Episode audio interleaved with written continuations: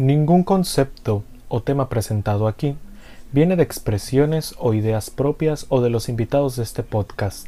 La intención final de este episodio y los que vienen es abrir una brecha de conversación con temas que nos competen como personas, humanos, seres con sentimientos y procesos biológicos y cognoscitivos.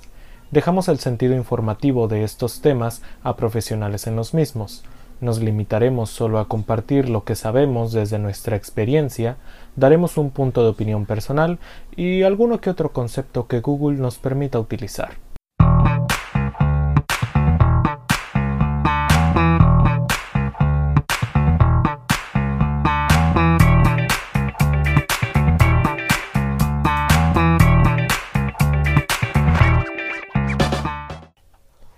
¿Qué onda chavos? ¿Cómo están? Bienvenidos al décimo episodio del podcast preferido de mis papás, expertos sin título. Este, pues ya saben, como en todas las semanas, de que agarra tu drink, agarra tu snack, vamos a ponernos bien chilling. Hoy vamos a tener otro episodio más de la charla con. Hoy tenemos una invitadaza especialísima, así de que amiguísima, intimísima. Este, es mi amiga Natalia, la conozco desde la preparatoria. Ahorita somos de que colegas en proceso, porque de que estudiantes de psicología, ya saben, bien frescos los panas. Y pues nada, si necesitas 5 segundos para ir por tu dream o acabar de preparártelo, pues este es tu momento. ¿Ok? Bueno, pues vamos a empezar. Bienvenida Natalia, ¿cómo estás? ¿Cómo te ha ido? Y aló, me siento bien cálida con eso, bienvenida. Obvio, o sea. Muy bien. Todos psicólogos. ¿Qué, dicha, qué dicha, qué, qué ¿Verdad?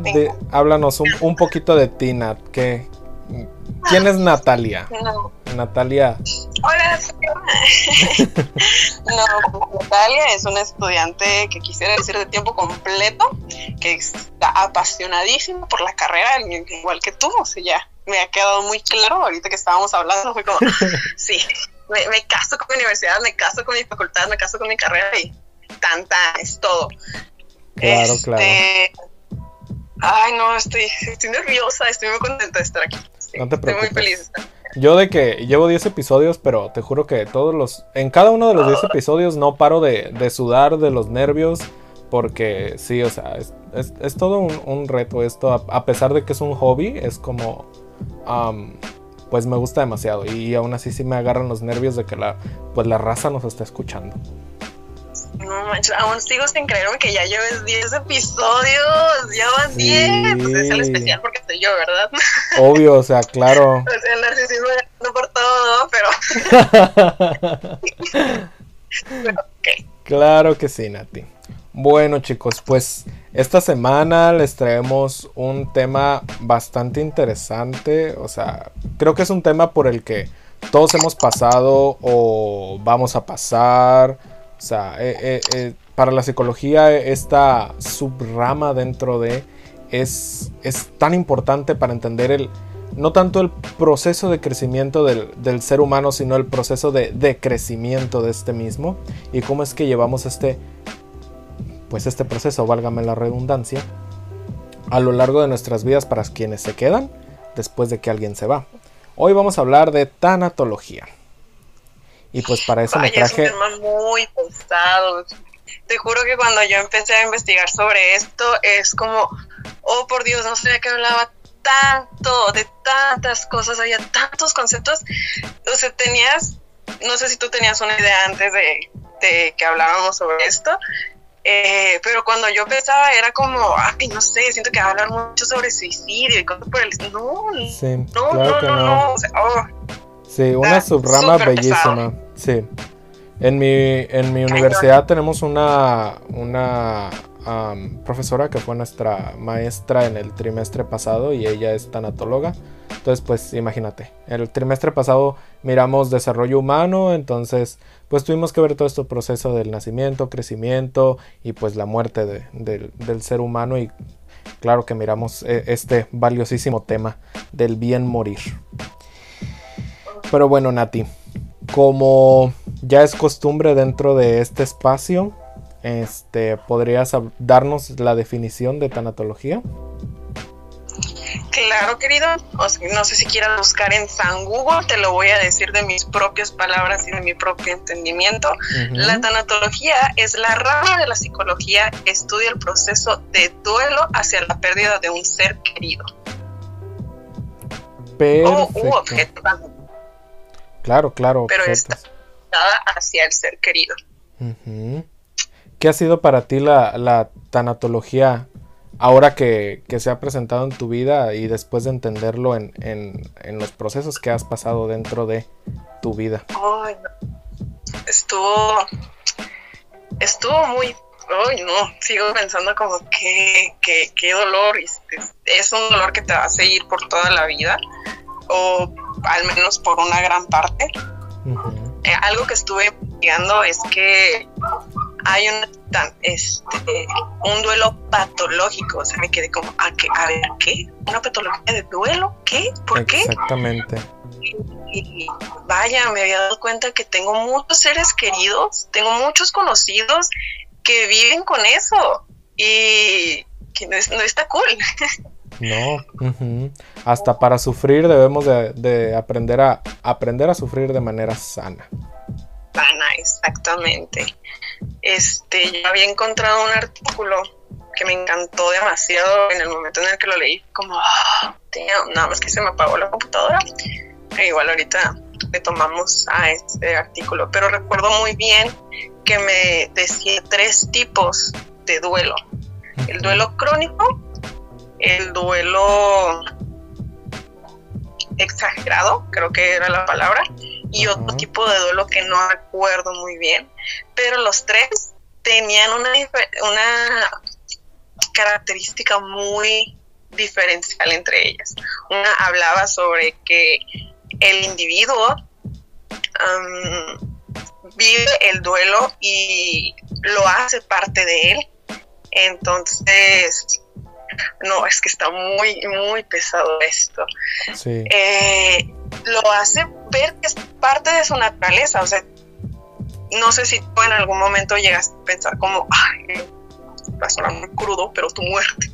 O sea, en algún momento no es un plan suicida, es de que, ay, cuando yo me llegue a morir, ¿qué irá a pasar con mis seres queridos? ¿Qué irán a hacer? ¿Qué irá a hacer de, de esa imagen que yo voy a dejar? Está, Exactamente, creo que es ahí donde empieza nuestra búsqueda por dejar esa marca, ¿no? O el, buscar vivir eternamente, no, no de manera física, sino de una manera, este, pues más metafísica, de una manera más espiritual dentro de los demás, dentro de las, las cosas que hemos dejado en el mundo, dentro de libros, eh, música, no sé, podcast.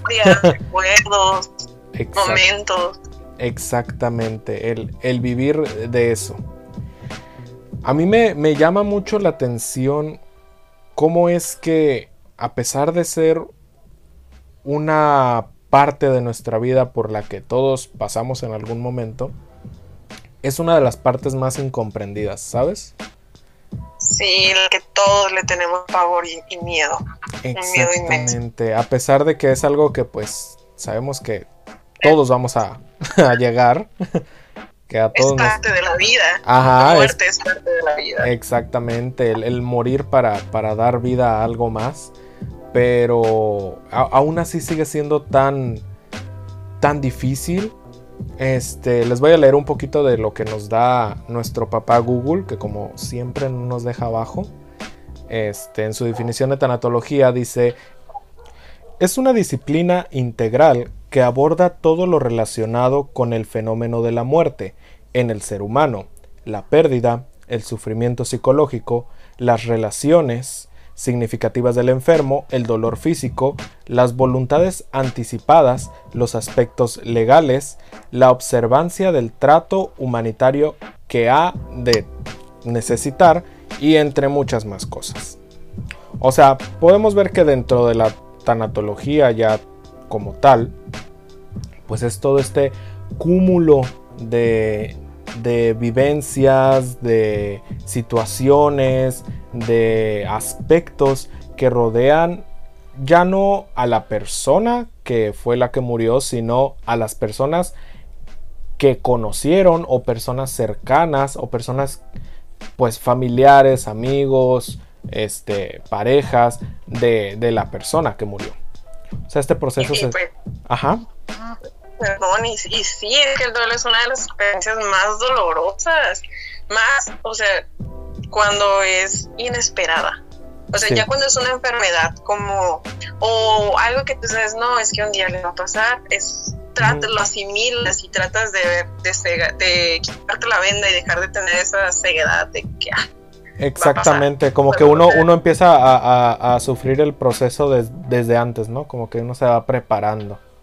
Ajá, no, o sea, imagínate ahora, me ha tocado, te lo digo por experiencia propia, que fue ay no, bien, efímero, fue súper rápido todo y el tiempo en el que tú estás como entre es, no es, y no, no es, me, me, llamó mucho la atención el, el, ¿cómo se llama? El proceso de duelo que lleva esto. Me, me, llamó mucho la atención. Las etapas, ¿no? Ajá, las etapas del duelo. Este, me, ¿cómo se llama esta mujer? Ay, lo tengo Cooler Ross, Elizabeth Cooler Ross, creo, habla sobre que hay cinco etapas del duelo, que es la negación, la ira, la aceptación, creo que la tristeza y no recuerdo qué la otro. La depresión y la negociación. La negociación. Es como te topas con todos y en un desorden y en orden y más despapaya y cuando crees que estás bien vuelves a caer y está de estudiarse. Sí, que, es, importante aclarar, chicos, que el proceso de, duelo y, nuestro transcurso durante estas cinco etapas no es lineal. Ningún proceso de duelo es lineal. ¿Ok? Y siempre podemos avanzar de la etapa 1 a la 2 y regresar a la 1 y brincarnos a la 4 y regresarnos a la 3, irnos hasta la 5, inventar una nueva etapa en número 15, no sé. Sí, o sea, es, es un proceso tan complicado, tan doloroso y, y, y a la vez... Ajá, y a la vez tan catártico para, para la persona que está dentro de este duelo que, o sea, te cambia tu perspectiva. Yo en lo personal... Sí, ¿eh? sí. yo en lo personal he, sufrido duelo, más no de una muerte física, sino de una muerte social, que también es un tema importante que tomar dentro de la, de la tanatología, que también lo estudia, no, no, solamente una muerte física de una persona que pues falleció, sino de una muerte social, una persona eh, una, una, muerte social ya estamos hablando de el rompimiento con tu pareja, el que te hayan separado de tus hijos, el tener una enfermedad este de la que te encuentres desahuciado. Ajá, exactamente. Eh, eh, de eso se trata una muerte social. Que tú estás vivo físicamente, sin embargo, ya no puedes eh, ya no tienes como un sentido a, tu vida. Ajá, ya no hay, hay un, ya no hay un propósito dentro de la sociedad para ti que no sea pues el de que te vas a morir. Entonces. De aceptarlo, ya. Ajá, exactamente. Y es, es dentro de, de, esta. de este tipo de, de, de muerte, que es la, la, muerte social, donde es aún. Bueno, en, en mi experiencia es aún más difícil el sobrellevar un duelo. ¿Te gustaría hablarnos de, tu experiencia con, con duelos, Nati? Ay, esperaba evitar esa pregunta, pero es algo muy sano hablar sobre eso. Sí. lo he comprobado. Eh, cerrarte, tratar de cerrarte y decir todo va a estar bien y te vas a recuperar. No, no, no, no, no es tan fácil. Aunque tú quieras que sea un poco más fácil, te, te estés echando el propósito, está muy, es muy triste. No paras de llorar. Incluso cuando estás riendo, te estás llorando por dentro. Está. Es un mal que no le deseas a nadie, que no se lo deseas absolutamente a nadie, pero que de todas maneras le va a llegar. Sí. Y es inevitable, es muy inevitable. Y creo que la mejor manera de afrontarlo es teniendo la aceptación desde un principio de que no vas a volver a ver a esa persona, de que te vas a quedar con los buenos recuerdos, las buenas cosas, las buenas vivencias, los, lo mejor que te pudo aportar a tu vida, a tu personalidad, a, tu persona, a, tu alma, a tu ser, que como quieras llamarlo. Exactamente. Este, es un proceso muy largo, muy, muy largo te, cuestionas mucho sobre si está bien que te sientas tan mal y sí, es, está muy bien, está, lo que sí está mal, lo digo por mi experiencia, cada quien tiene su proceso de duelo, cabe, cabe recalcar que cada quien vive esa experiencia muy distinta. En mi caso, yo me cerré mucho ante ese sentimiento. Yo me dijeron un día estando en mi hora de trabajo, y no paré de trabajar. Yo me dijeron, vete a tu casa. Yo no, es que tengo que estar aquí, tengo mis responsabilidades. Al día siguiente también dije, tengo que, tengo que trabajar, no puedo dejar de hacer mis cosas. Al día siguiente de ese, tengo que trabajar. Después de tres días, tomé esa fuerza de decir, tengo que sentir, tengo que sentir mi dolor, tengo que sentirme miserable. Eso es algo, eso es algo que también en un podcast, de hecho. En otro. no, no, sí, claro, claro. Escuché en otro podcast que. Y en un libro. No recuerdo muy bien cómo se llama. Pero que me llamó mucho la atención sobre la miseria hace crecer al hombre también. Lo importante que es sufrir y aprender a sufrir. Es, es muy bonito cuando uno llega a esta etapa de, del duelo donde ya comienzas a, sobrellevar tu, tu, sufrimiento, porque muchas veces empezamos nosotros nuestro proceso de duelo como no quiero volver a vivir esto, no quiero este, pasar por esto de nuevo, quiero borrar esto de, de, de mi... Recuerdo, amargo recuerdo. Ajá. recuerdo este amargo amor. Ah, sí, sí, exactamente. E, eso fue lo que a mí me pasó, o sea, yo te juro que mi vida fue descrita por ese meme de Máteme este recuerdo de ese amargo amor, o sea, eso resumió, eso resumió mis, mis actuales meses de vida. Sí, sí, sí. E, eso ha resumido mi, vida amorosa actualmente. Este. Ah, en este momento creo que los memes me han dado mucha vida. los videos de gatos, de gente cayéndose, te levanta la vida. Exactamente. Gracias a esos creadores de, de memes y videos de gente cayéndose. Porque sí nos animan el día. Pero sí, es, bonito cuando entras en esta etapa de, aceptación, en esta etapa en la que comienzas a, sobrellevar ya tu, tu, sufrimiento y entiendes lo importante que es el que hayas tenido que vivir eso. hay muchas veces, una vez un, psicólogo este, me dijo, el que no conoce su historia está destinado a repetirla. Y es aquí donde.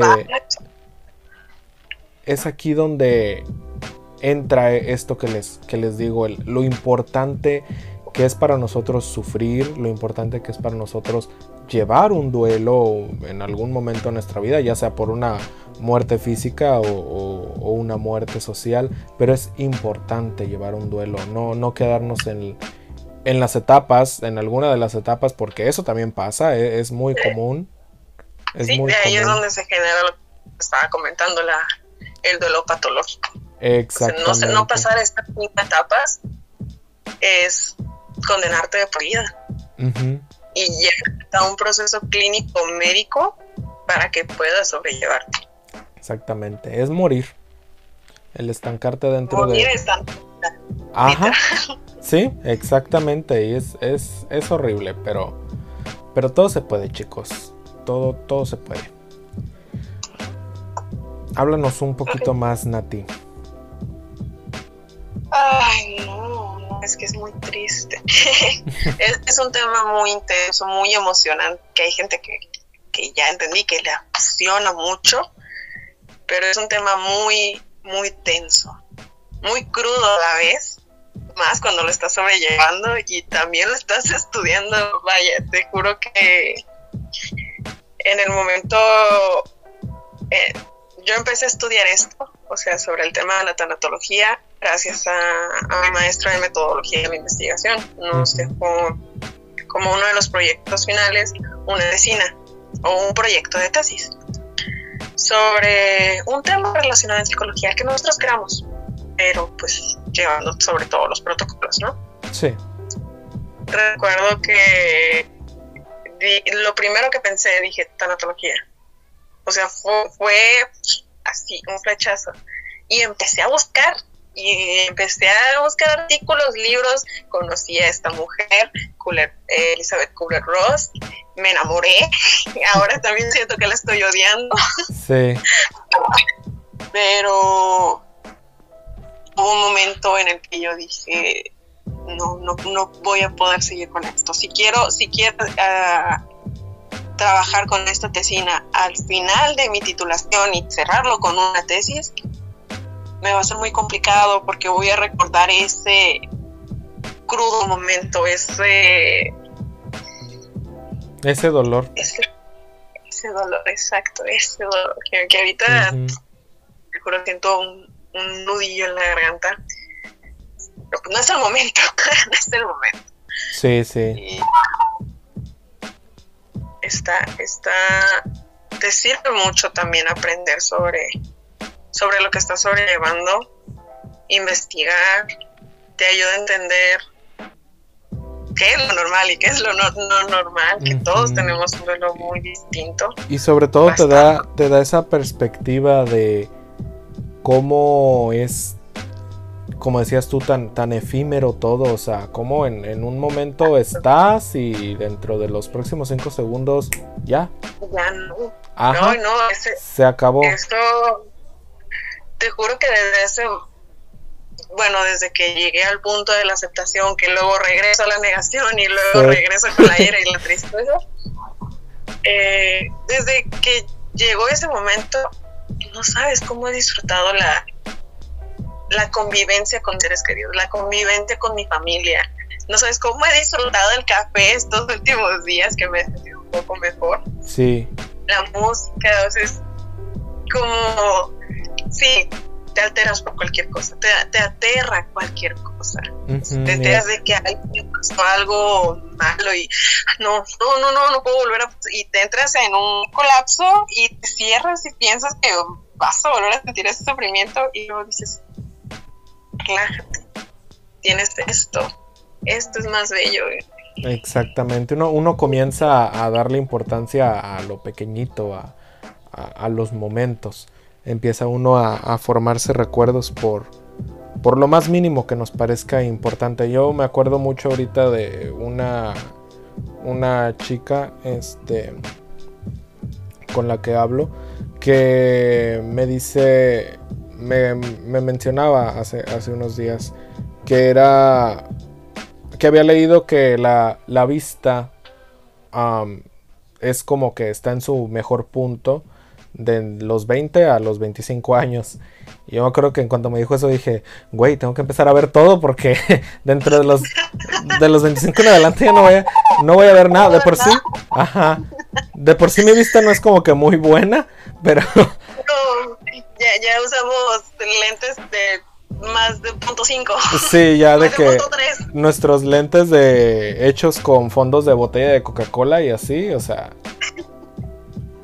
ya. Oh, ya tenemos sentido entonces. Sí, pero uno, uno comienza a, a, encontrarle ese sentido a, a lo pequeñito. exactamente. Valorarlo, lo más mínimo. Sí. Y, no te creas que también uno empieza a ser un poco más supersticioso. Ah, empieza a creer en que no creía también. Sí. está muy cool, o sea, te sientes bien entras en tu perspectiva, en tu realidad y dices, ah, me engañé, no, es cierto. sí, es que uno eh, entrando en este mismo miedo de, del, del morir, eh, es cuando uno comienza a a introyectar todo esto que a lo mejor desde chiquitos nos enseñaron o, que está dentro de nuestra cultura, el, creer en Dios, el creer en, una vida después de la muerte, porque todo esto viene de esa necesidad, ajá, viene de esa necesidad de no, de no poder aceptar la, la muerte. Está muy damn, está muy damn. Esa es la palabra. Esa, eh, ajá, esa es la palabra, damn. a ver, vamos a cambiar un poquito el, el, tema, que también es algo que, que me llamó mucho la atención, saber si, si soy la única que, que, lo ha pensado. ¿Tú alguna vez has pensado en tu, momento que sepas que nadie más y cómo van a pasarlo tu familia? Ah, sí, claro. sí. La verdad, sí.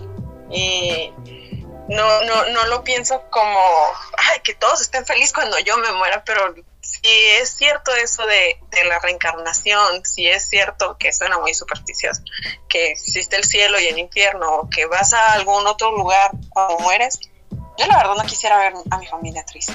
No quisiera verlos llorar. Exactamente. Entiendo que tendrán, tendrán un dolor y un vacío, pero no quisiera que se fueran por, por lo tradicional de hacer un de estar en luto y vestirse todos de negro el día del funeral. Sí, porque imagínate que frustrante, o sea, de que, no sé, tipo de que película de Hollywood, ¿no? De que te mueres y te vuelves un fantasma y de que ves a todos los demás ahí tristes y todo y tú estás en, en ese sufrimiento de, de, güey, estoy aquí.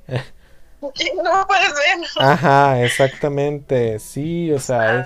es, sí lo he pensado y es este frustrante, pero e, es, de ahí...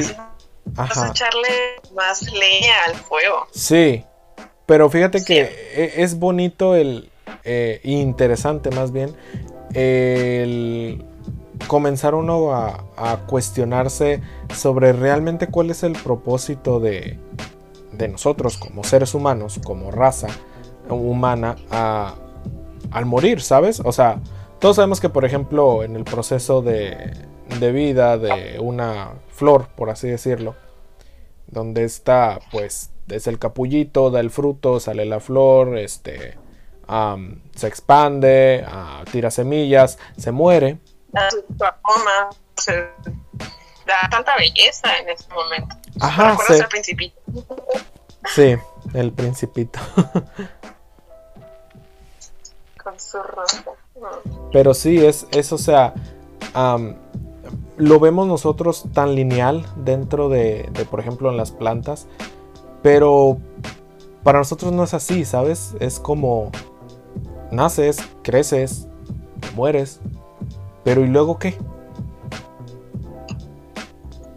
O sea, ajá, sabemos el, sabemos el luego qué para los demás, pero para ti. Pero para ti. Exactamente, Nati.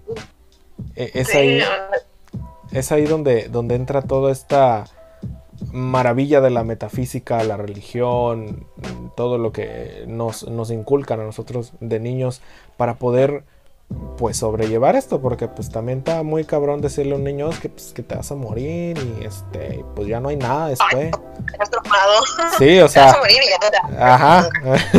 sí está está como que cañón imposible y súper horrible decirle eso a un niño. Este Bueno, que ya en estos tiempos creo que entienden mejor que un adulto los niños. Sí. Sí. Y que ellos ven, ven la muerte de una, de una manera totalmente distinta, ¿eh? Yo me acuerdo mucho en, en la en el bloque pasado que estábamos mirando desarrollo humano, este miramos un video sobre resiliencia con este señor, ¿cómo se llama? Boris Cyrulnik, es un neurólogo francés. Él estuvo en la Segunda Guerra Mundial, si no me equivoco. Entonces, este pasó pues por todo este proceso del holocausto, pero él era un niño de 6 años, este, fue de los pocos que se salvaron y, y, él hablaba de que él ya ahora de grande, mmm, hablaba por ejemplo con su nieta o, con una niña de, pongámosle, 6 años, y le preguntaba así a secas de que qué es la muerte, ¿no? A la niña. Y la niña le decía, bueno, pues te pones frío, este, vas al doctor y te calientan. Pero para ella, o sea, para nosotros es como... No, no. Te impactas antes de decir muerte. Sí, ajá, y, y para ella era como algo de... Bueno, pues es que es normal.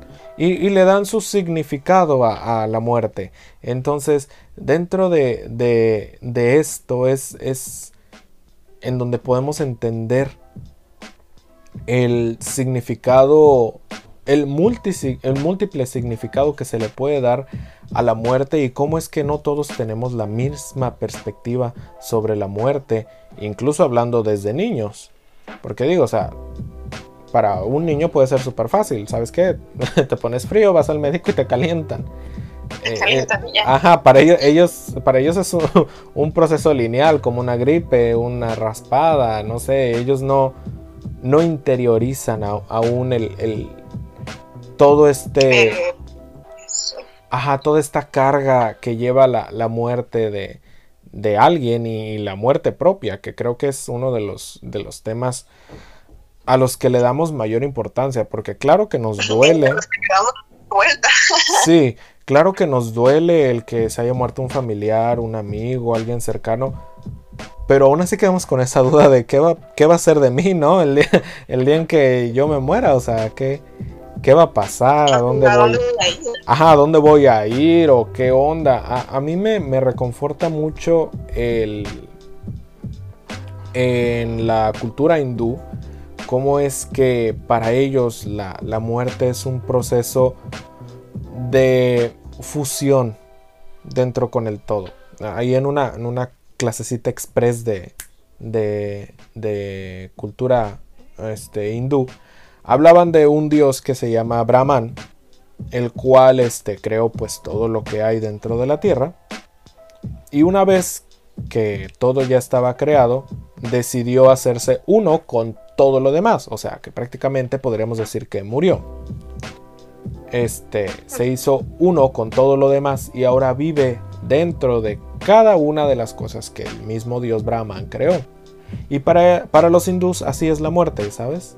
Tú mueres, pero toda tu energía, todo, tus, todo lo que te compone como ser humano, se fusiona con todo lo demás dentro de la tierra. O sea, no mueres, sino que te transformas transmutas hacia algo más superior, por así decirlo.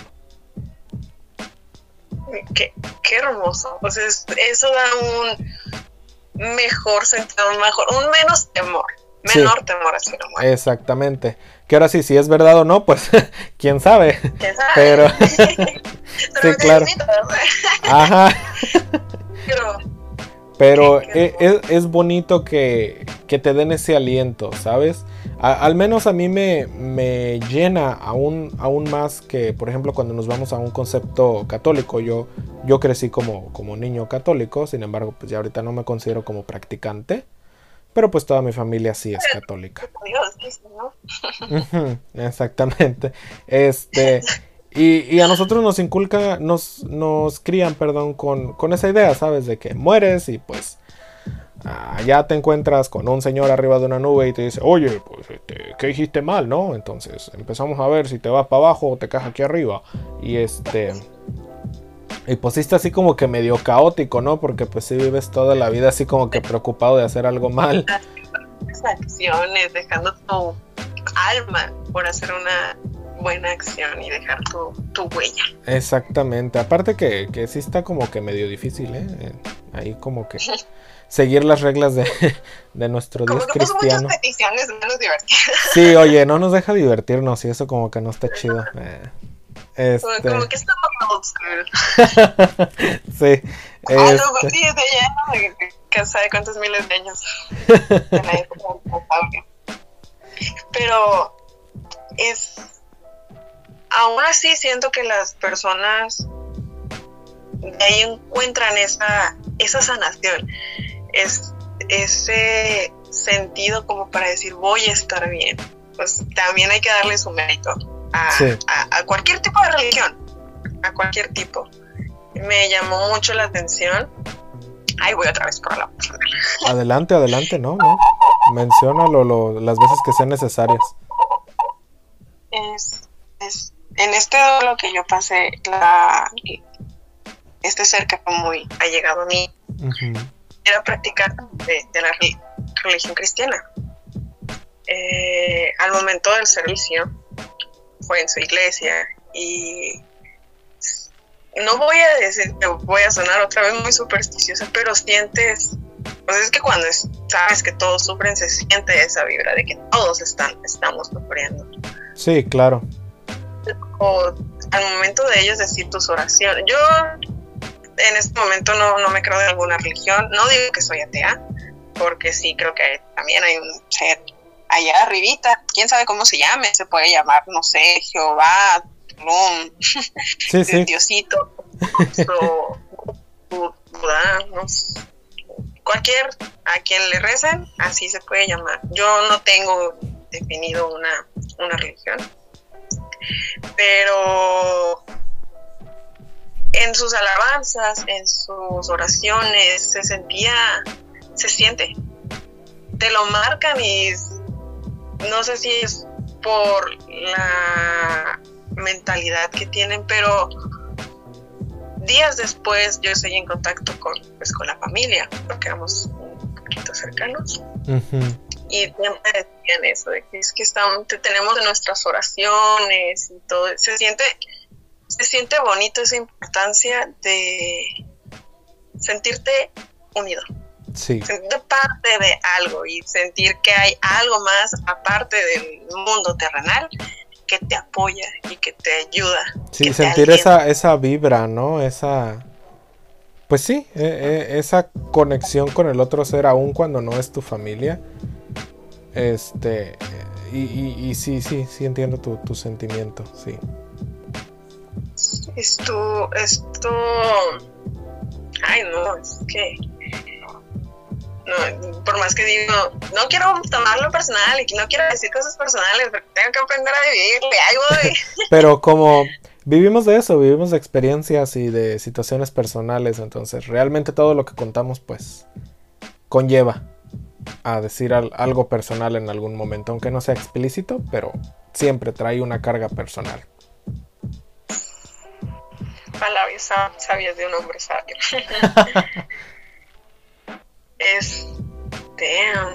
No, no, no voy a decir, experimentelo porque no, no, No, es nada ajá, bonito. no es una experiencia que queramos que experimenten, pero sí es, Ah, es, es el, Te enseña. Ajá. Exactamente, la enseñanza después de la experiencia es lo, pues lo bonito podríamos decir, lo, lo, lo bello, Marca. ajá, lo que marca, exactamente. Y Ay. en realidad también te forma, me, me sorprende que te ayude también a conocerte a ti mismo. Sí, claro, O sea, más que una terapia convencional, creo que un proceso de duelo te ayuda a entender más cosas y a quitarte la venda de los ojos para ver otras cosas que no que tú, tú no notabas. exactamente, te, te hace eh, cambiar tu, tu forma como persona, o sea, transmutas tu, toda tu emoción, toda tu, tu esencia hacia alguien que ya tiene una experiencia de duelo. Y, eso es lo que, lo que hace la experiencia de duelo, el, el transformarte. Más allá de, fíjate, hasta ahorita caigo en, en cuenta de eso. Más allá de, de la transmutación de, de materia que lleva esta, esta persona que falleció, este, es una transmutación emocional también para, para, las, para los dolientes, ¿no? Para los que llevan el, duelo. Ajá, porque no vuelves a ser el mismo.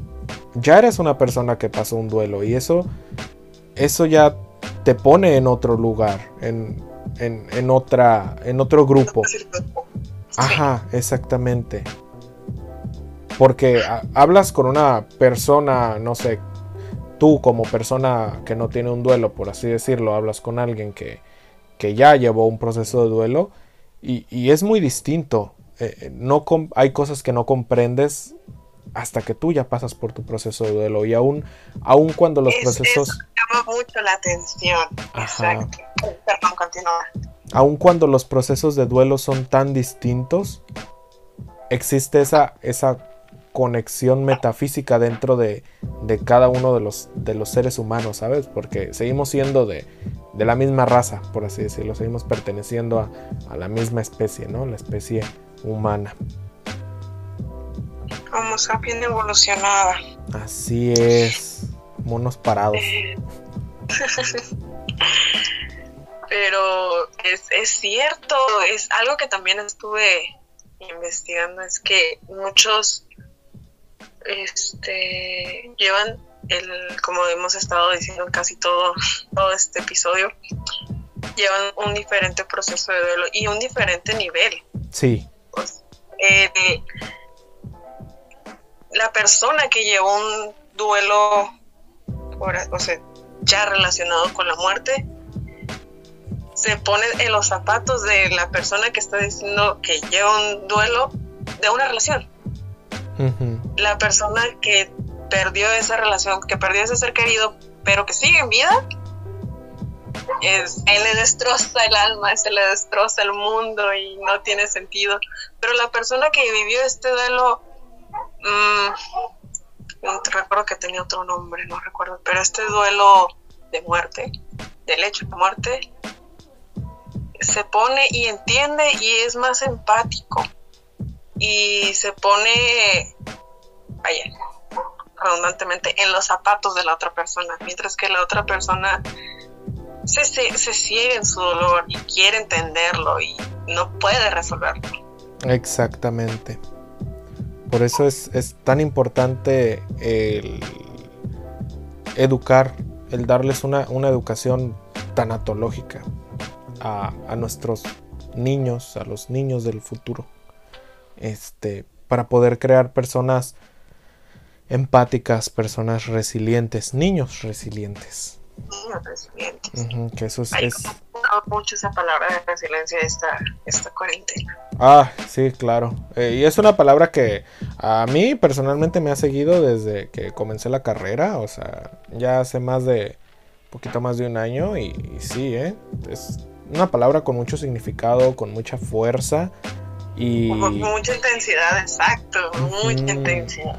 una palabra que, que te dice cómo es que, cómo es que vives, ¿sabes? te enseña a vivir. Que, tienes que vivir con ella también. Así es. Tiene que formar parte de ti. Así es, así que ya saben, chavos, si tienen niños, háblenles de la muerte. O sea, no de manera cruda, pero sí. No, no de manera cruda, pero es importante también que, nuestros niños... Hacerlos entender que es parte de, sí. de, nuestra la, la muerte es parte de la vida y que va a haber muchas pérdidas de muchas cosas. Exactamente. Ayuden a, que se cree un, mundo con más empatía y un mundo más, más bonito, con mucho más amor. Pues me encantó este episodio, Nati. Qué bueno que decidiste acompañarme. Espero que. me encanta tu podcast. Ay, muchas gracias. A nosotros nos encanta tenerte aquí. Este, ah, espero que nos vayas a poder seguir acompañando en más episodios.